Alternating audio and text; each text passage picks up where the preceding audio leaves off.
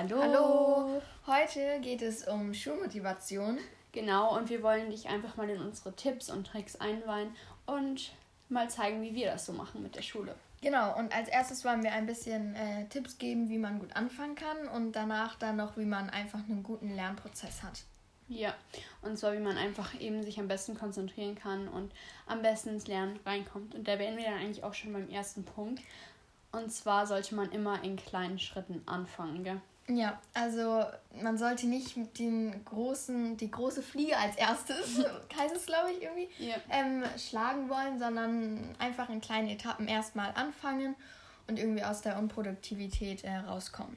Ja, genau. Und das ist auch schon so ein bisschen, äh, der Anfang ist das Schwerste. Also man muss einfach irgendwie mal anfangen. Man muss es einfach machen und dann hat man schon angefangen, dann ist man drin und dann es schafft ist, man das auch. Ja, es ist wirklich viel einfacher, wenn man einfach schon angefangen hat, weil sonst bringt es ja gar nichts. Also man muss einfach anfangen und das ist wirklich das Schwerste, weil wenn man sich da schafft zu motivieren, dann hat man eigentlich schon die Motivation, sag ich mal. Ja. Und äh, um das gut äh, auch noch zu erreichen, finde ich es richtig gut, äh, seine Ziele aufzuschreiben. Ja, oder sich auch mal die Fragen zu stellen, wofür lernt man denn überhaupt? Also klar, man lernt, um sich zu bilden, aber wofür will man sich denn überhaupt bilden? Genau, und das kann man so weit weiterführen, bis man wirklich genau weiß, keine Ahnung, ich will später Wissenschaftlerin werden. Ja. Und weil das mein Hobby ist, mir macht Spaß und so, man kann das immer weiterführen.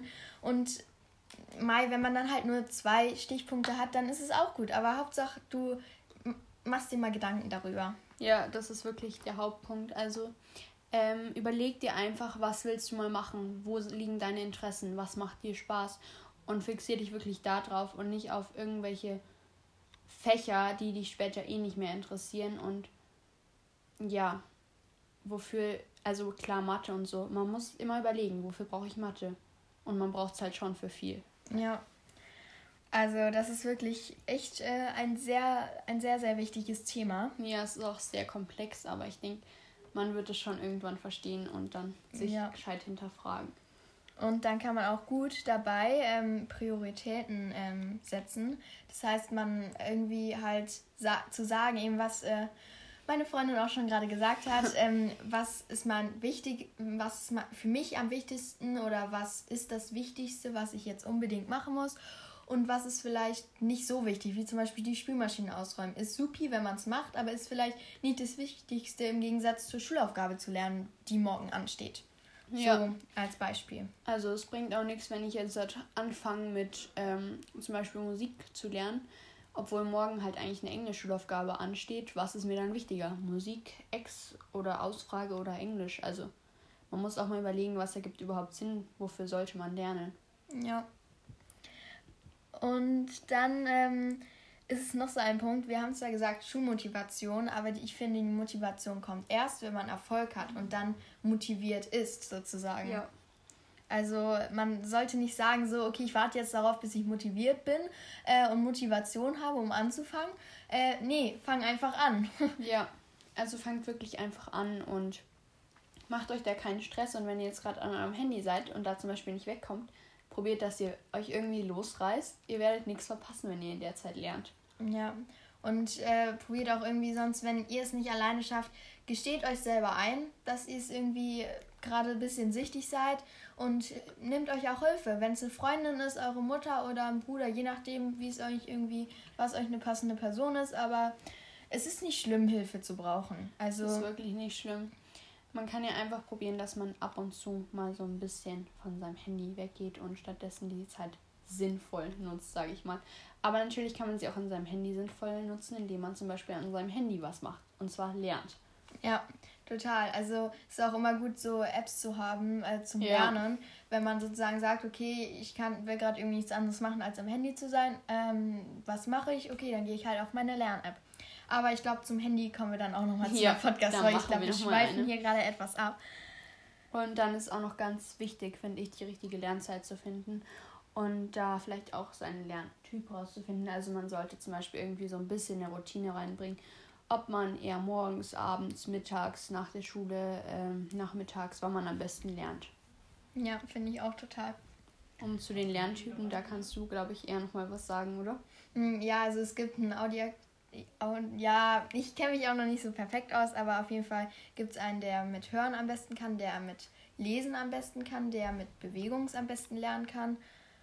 Und noch ein.